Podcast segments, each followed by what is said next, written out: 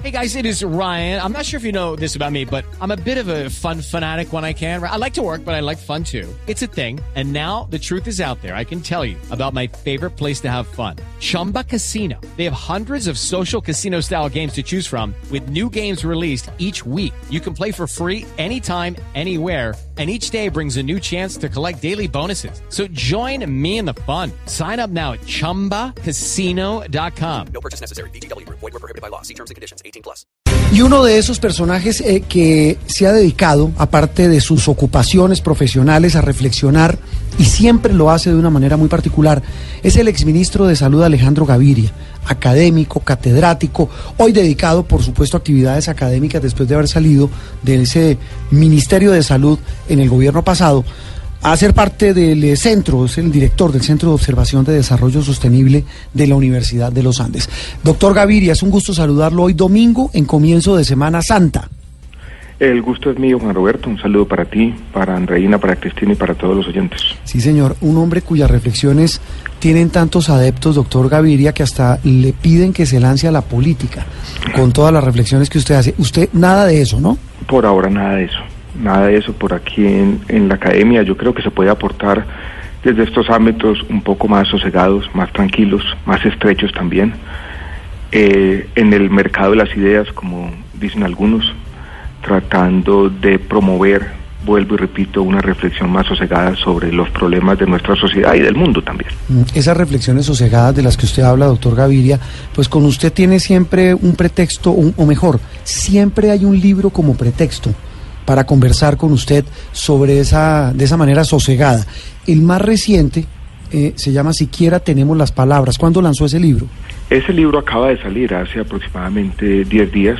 Este libro es un libro sobre libros. Es de alguna manera una forma de compartir mi biblioteca, incluso podría decirlo así, mm. y de traer algunos autores, sobre todo esa primera mitad del siglo XX que fue tan complicada, dos guerras mundiales, el holocausto, en la cual la humanidad mostró su gran capacidad destructiva, que tienen para enseñarnos George Orwell, Aldous Huxley, Jorge Luis Borges, Milán Kundera, Joseph Brodsky y otros autores sobre los extravíos de la política y este momento de locura que está viviendo la humanidad. Esos momentos de extravío, estos momentos de locura, ¿hoy qué le indican, eh, doctor Alejandro? ¿Cómo ve la sociedad de hoy? ¿Cómo ve el país de hoy?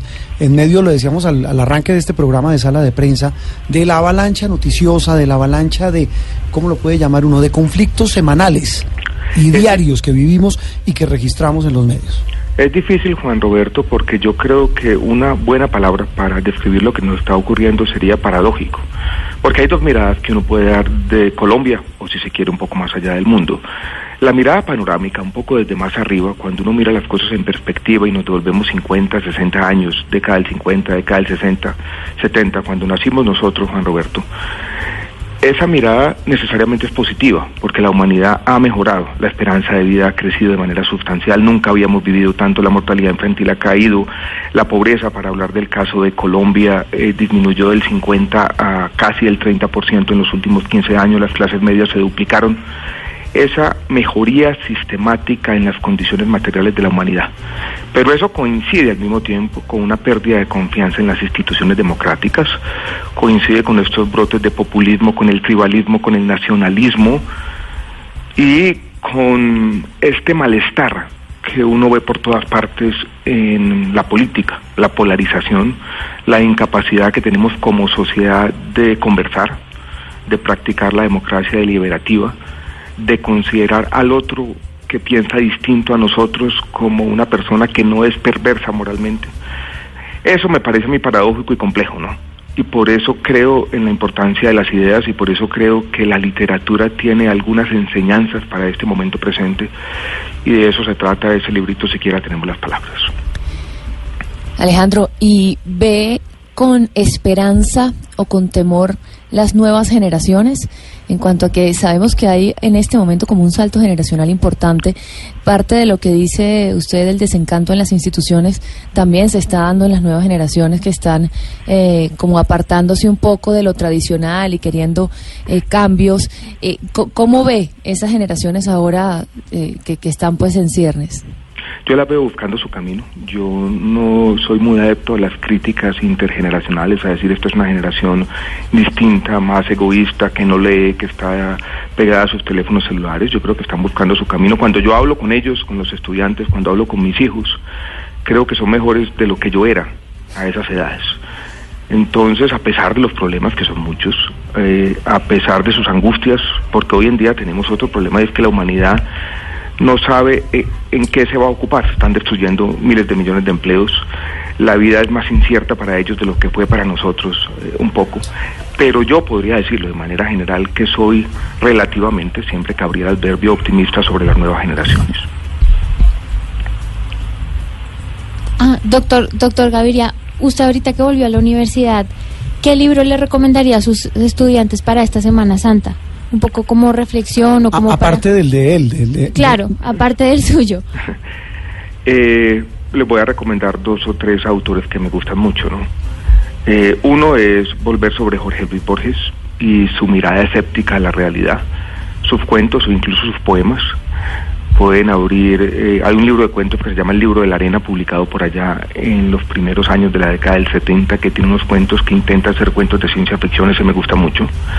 A mí siempre me ha gustado leer El Quijote, una y otra vez, mm. y yo creo que vale la pena, así como tú estás leyendo Las Mil y Una Noches, que me parece excelente, ya ahí lo tengo como tarea. Ah. La compré hace 30 años y sigue descansando pasivamente en mi biblioteca, ¿no? Le llegará su hora. Eh, y a mí me gusta la poesía también. Ahora que estamos en Semana Santa, me ha gustado recordar una frase muy bonita que leí de un poeta venezolano que se llama Rafael Cadenas, y esa es una de mis eh, recomendaciones. Dijo sobre la poesía lo siguiente, la poesía, esa única religión que le va quedando a los hombres. La poesía como una reflexión sobre el paso del tiempo, la poesía como una forma, digámoslo en términos de Semana Santa, de recogimiento, de reflexión sobre nuestro tránsito efímero, y sobre el sentido de todo, ¿no? Sobre lo que alguien podría llamar nuestra ontología, ¿no? ¿Qué hacemos eh, flotando en este planetica en la inmensidad del universo? Mm. Oiga, doctor Gabriel, a propósito de Semana Santa, a propósito de reflexiones, de recogimiento, recuerdo una entrevista que hicimos usted y yo hace ya como unos tres años, cuando estaba, y usted me, me, recuerda, me, corrige las fechas, cuando usted estaba saliendo de, del tratamiento del cáncer, que padeció. Y usted me hablaba, a propósito de otro libro, repito como pretexto, del tema de la fe. usted decía, yo soy, yo soy ateo, pero a la vez soy creyente. Soy un hombre creyente en muchas cosas, pero no necesariamente en un ser superior. ¿Cómo es eso? Me acuerdo muy bien de esa entrevista, eh, Juan Roberto. Yo podría acordarme la fecha. Yo creo que eso fue exactamente eh, un lunes después de Semana Santa. Sí, señor, como a las... Del año 2017. Cuatro de la tarde. Eh, hicimos la entrevista en mi oficina en el ministerio, eran cuatro de la tarde, pero la recuerdo por otra cosa, Juan Roberto. Sí. Esa entrevista fue casi un mes exactamente antes de mi diagnóstico de cáncer. Y la recuerdo, si se quiere, no quiero tampoco sobre dramatizar las cosas, como un antes y un después, como un momento distinto en mi vida. Sí pero como si me estuviera preparando para lo que viniera, ¿no? Una de esas cosas extrañas como la vida se conecta hacia atrás. Y yo dije en esa entrevista que yo era un ateo, creo que utilicé una frase que había usado Héctor Abad en una de sus columnas. Un ateo manso, un ateo no practicante, un ateo que canta villancicos, un ateo que, ateo que se persigna. Una, no, hasta allá no he llegado. no, comulgo tampoco, pero un ateo respetuoso, un ateo que le gusta citar una frase por allá también del poeta Fernando Pessoa que dice, cito de memoria, antes de criticar la religión en nombre de la razón, recordemos que la pobre humanidad gime en la oscuridad. O sea, la religión como respuesta a muchos de los enigmas, como respuesta a esa ignorancia fundamental que casi nos define, porque en el fondo no sabemos qué estamos haciendo aquí. Eh, compartimos en su momento esas reflexiones que fueron anticipatorias, yo podría decirlo así, Juan Roberto, complejas. El librito se llamaba Alguien tiene que llevar la contraria y yo allí incluí un ensayo sobre esa evolución desde mi escepticismo adolescente hasta un poco esta descreencia más acentuada de estos días, pero que está aparejada de esta espiritualidad dijéramos así, esta reflexión sobre nuestro lugar en el mundo y puedo decirlo también claramente que con esa entrevista destruí cualquier aspiración política que pueda tener. no crea, le repito, se ganó esa vez muchos adeptos Eh, con esa entrevista. Mire, eh, En doctora estos Ale- días me la encontré, una vez estaba buscando. Sí, la, la vi también hace poco. Y, y tiene eso eh, decenas de miles eh, No, de, no, de ta- vistas en YouTube. sí. Taquille- Fue taquillera. Taquillero, ministro. gracias. Oiga, doctor Gaviria. Roberto. eh, sí, mire, a, a propósito de este tema de la fe, pero volviendo un poco al tema de las reflexiones iniciales de hacia dónde vamos como sociedad, hoy vemos un país, eh, yo no sé si uno puede llamarlo así, confundido. Mucho, mucho. Una sociedad que no sabe, digamos, y no estamos hablando de política, de mm, si el tema de falta de liderazgo del gobierno, o el tema de las peleas mezquinas en el Congreso, o el tema de la, de la polarización, pero más allá de eso, o más que más allá de eso, metido en la mitad de todo eso, vemos a una, a una, a una juventud y a una sociedad muy confundida. Y, lo, y lo digo con mucha preocupación, doctor Alejandro, porque estamos en temporada otra vez de elecciones. Y muchos políticos aprovechan esa confusión, como lo hacen en muchas sociedades contemporáneas, para pescar en río revuelto. Esa es la gran preocupación. Yo tengo esa preocupación y un poco eh, la historia de la humanidad, para volver, sin grandilocuencias, ha mostrado una y otra vez, de manera repetida, frecuente, el poder destructor de la política cuando las sociedades comienzan a buscar algo en la política que nunca van a encontrar. Pero la política siempre será oportunista y siempre podrá aprovecharse de esta confusión, ¿no? Sí. Y se podrá aprovechar de una manera que es como muchas veces opera la política, sobre simplificando los problemas, vendiendo unas soluciones que no van a solucionar nada, sino que pueden exacerbar los problemas. Y eso es preocupante. Y ese no es solamente un fenómeno de Colombia hoy en día, es un fenómeno global. Eh, este surgimiento de populistas e ideólogos que están dominando un De poco Mesías. el mundo, eh, Mesías, con- que agitan las banderas que en el fondo son de mentiras, ¿no? Eso es preocupante. Ahora, de otro lado, eh, Juan Roberto, estuve eh, esta semana firmando Sí. libros, ¿no? Sí. Y llegaban jóvenes, muchos de ellos, ¿Y qué le decían? Y los vi con ávidos de ideas, ávidos de entender el mundo. Eh, también con una cosa bonita, cuatro o cinco de ellos me dijeron, no, yo leo con mis padres, nos sentamos a leer y a reflexionar. Entonces hay otras instancias que uno no ve, que son invisibles para nosotros quienes tratamos de entender eh, nuestra sociedad, que nos permiten ser un poquito más optimistas, ¿no? Sí. O sea, claro que están confundidos nuestros jóvenes, pero están buscando salidas también. Sí. Están buscando respuestas que nunca serán definitivas, pero ahí están.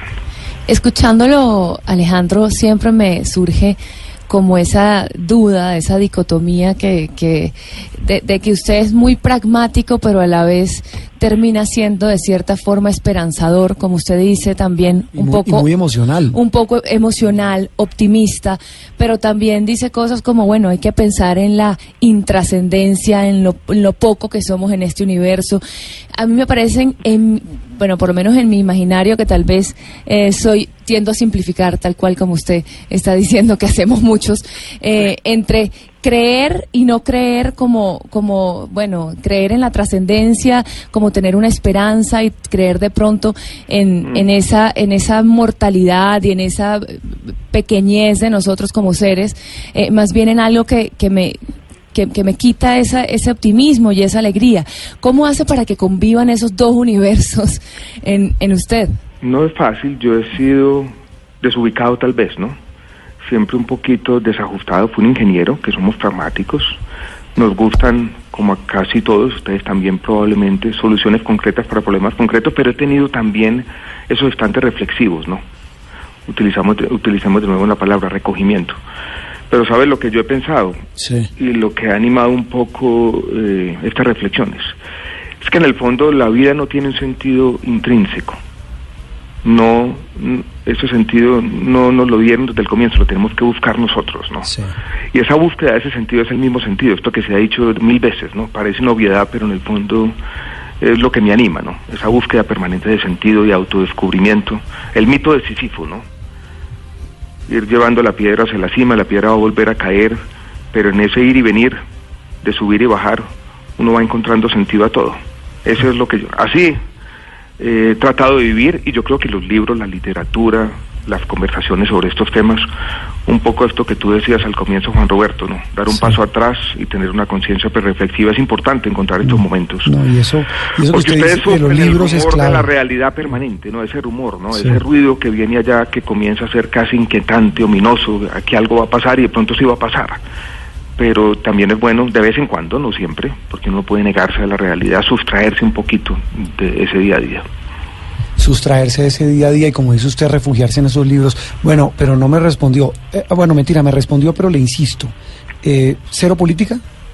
Eh, yo no voy a hacer política por ahora. No me interesa la política electoral y lo digo con sinceridad, sin Sí. falsa Venga, modestia. ¿Petro le No creo que ofreció de verdad? bueno para eso. ¿Petro le ofreció de verdad ser candidato a la alcaldía? Yo tuve una conversación con él, me, me estaba llamando un teléfono que yo no conocía de manera repetida. ¿no? Yo decía, ¿quién será que está jodi- jodiendo tanto? Y al fin- Eso da pereza. Dice, uy, ¿quién Sí, uno dice, pues yo dije, no, seguramente será que me van a meter a la cárcel o alguna cosa, ¿no? O un banco.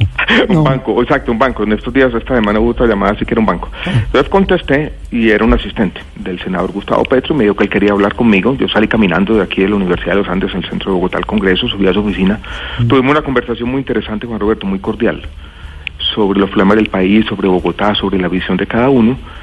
Y él no me hizo un ofrecimiento, sea usted candidato de Colombia Humana, me dijo, voy a ir al grano. Usted puede ser alcalde de Bogotá. Yo me leí, yo, yo tengo cuatro votos, ¿no? Y creo que no puedo contar todos los de mi familia dentro de esos, ¿no? Porque creo que no votan por mí o que me conocen bien. y él me dijo, no, usted podría liderar una coalición. Y me hizo algunas preguntas sobre el metro subterráneo o el metro elevado, sobre el sistema de salud, el tema educativo. Y yo le dije, déjeme pensarlo. Pero lo pensé bien, hablé con mi esposa y estuvimos discutiendo. Y yo estoy en otro momento de No, mi vida, qué, chicharrón, qué chicharrón. Yo eh, soy el ministro de Salud que más ha durado en la historia de Colombia, ¿no? ¿Usted estuvo cuántos Eh, años? Seis años. Seis años, sí. Y, Y dando el- unas el- pelas el- muy el bravas. estrés crónico es complicado. Yo quiero decirlo de esta manera también. Yo apenas terminé mi tratamiento hace un año. Soy muy vulnerable. Eh, yo no estoy curado en un sentido estricto. No me puedo someter a eso. Y yo le había prometido a mi familia, a mis hijos, a, a mi esposa, incluso a mis papás y a mis hermanos, que ya tranquilito por aquí, ¿no? Tranquilito mejor. Y lo, queremos así, sosegado y reflexionando y sobre todo saludable. Ministro o exministro, doctor Alejandro, gracias por haber estado en Sala de Prensa Blue. A propósito, usted va a ser parte también de un proyecto muy interesante que vamos a desarrollar esta Semana Santa en Noticias Caracol.